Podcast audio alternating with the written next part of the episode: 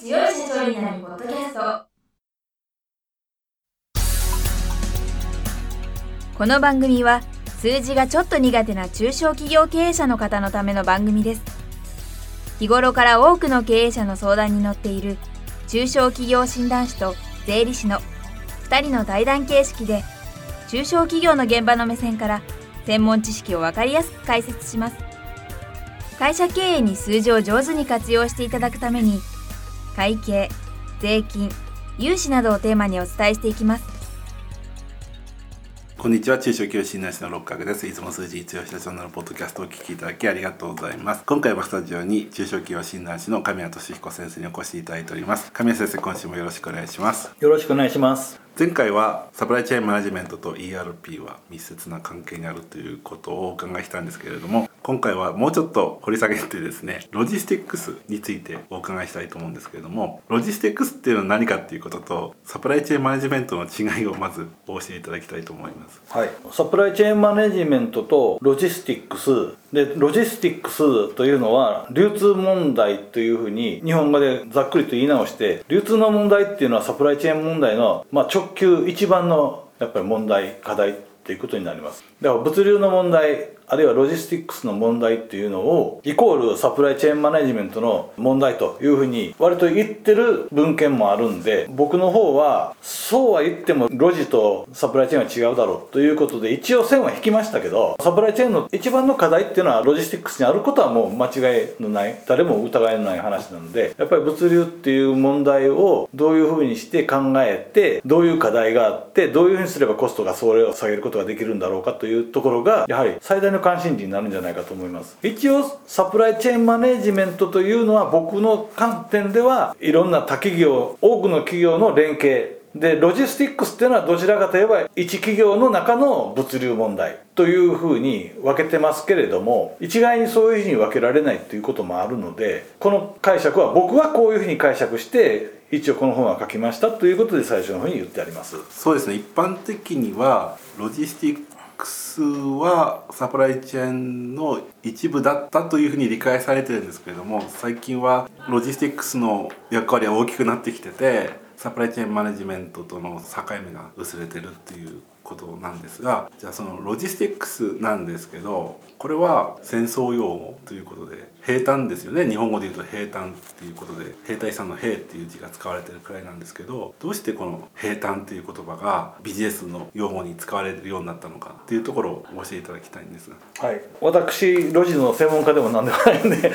六角さんでもこの話はちょっとこの前ポッドキャストの前でちょっとお話をしてたんで僕が答えるような専門家でもないんですけどただロジスティックスっていう言葉は平坦ということで来てるっていうのはまあ間違いがなくてで平坦っていうのは戦争にとってはとっても重要な役割を担ってたわけですね。結局大きな軍隊を動かす時にそういう食料問題だとか、まあ、そういう物資の流通運搬というのをいかにスムーズにするかということが戦争の勝利につながっていたわけで、まあ、それでやっぱり第二次世界大戦にその研究をすごくされたっていうことが一番のロジスティックスというのが使われる言葉になった原型だろうというふうに思ってます。第二次世界大戦ではやっぱり大きな物資の輸送があったわけですけども歴史上は実は同然三国志の時代からいろんな注目をそういうふうにありまして中国の戦略的にはやっぱり兵の強みのというかその国の軍隊の強さっていうのは兵隊力っていうのが一つの大きな要素になってる。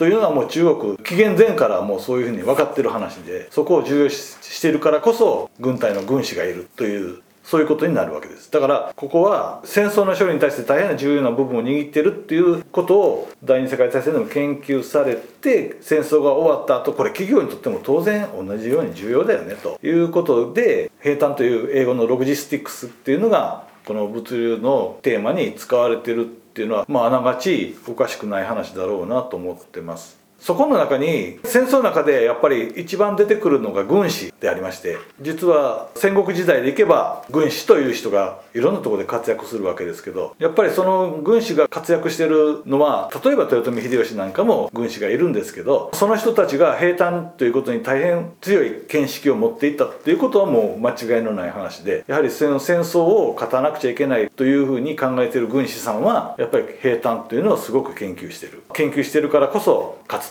いうようなこともあるので企業の中でもやっぱりその平坦を担当する人が企業間戦争の勝利に貢献していくんだろうなというふうなことは書きながら思ってました。そうですね。一般の会社でも生産活動をきちんと回すにはロジスティックスがしっかりしてないと事業活動ができないっていうのも全くその通りなんですがだからこそ戦争の時に得られたノウハウが活用されてるということですよね。具体的にどういったところをロジスティックスでは管理すればよろしいんでしょうか？ロジスティックスで管理しなくちゃいけないところってそうは言いながらたくさんあって1個だけやっておけば済むって話じゃないんですけどコストだけで考えますとやっぱりこう流通コストですよね。流通コストっていうのを下げるためには何をすればいいかというあたりっていうのが関心事になるわけですけども経営的にいけば当然その一番いい輸送効率をね考えろっていう話で一言で済むんですけどサプライチェーンの担当者にとってみればそれは何だと？どうすれば一番いいんだと？そういうことは当然迷うわけでこの時に結局物流コストってじゃ何に物流コストがかかってるのかっていう話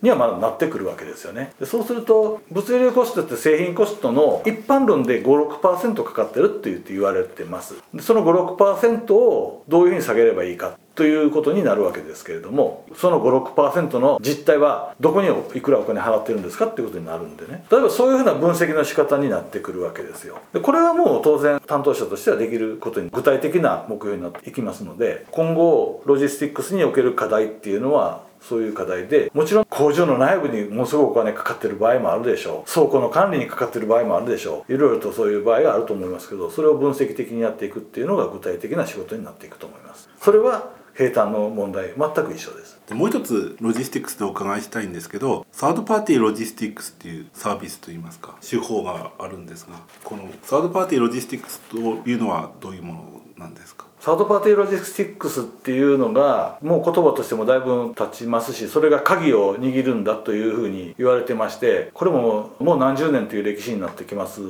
そもそも最初は物流業者さんが工場の中に入り込んで工場の一部を担うというようなことで工場もコストを下げるというようなことで始まったことになるわけですけどもだんだんだんだんとロジスティックスっていう今あの運送になってる会社はなんとかロジスティックスとかって言ってますよね。非常に多いと思うんですけど結局それは単に輸送やってるだけじゃなくて構内物流だけじゃなくてやっぱり構内の外注を自分たちがもう取り込んだりあるいは流通センターあるいは倉庫のセンターというのを自分たちが運営してもうその会社の代わりに在庫を管理してあげるっていうようにだんだんだんだんととやっぱり多種多様になってきてましてこれはだから輸送を担う会社の方からのニーズもだんだんと業用拡大する必要もあるしそれからメーカーさんの方もそういう形にして自分たちの得意分野じゃないところは外注したいっていうそういう考え方がありますから、まあ、両者の思惑が合致してそれがだんだんだんだん複雑なあるいはま合理的な形態に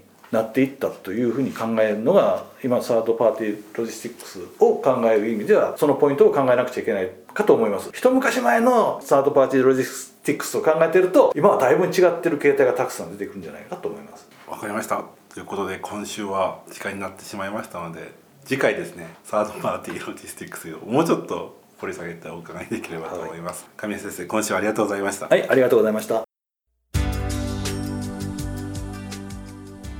今回の対談はいかがでしたでしょうか？この番組では公開質問を募集中です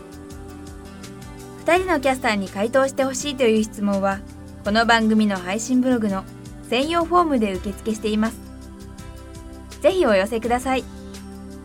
またご意見ご感想も同様に専用フォームでお受けしております。配信ブログは検索エンジンで数字に強い社長と検索し最初に出てくるブログです。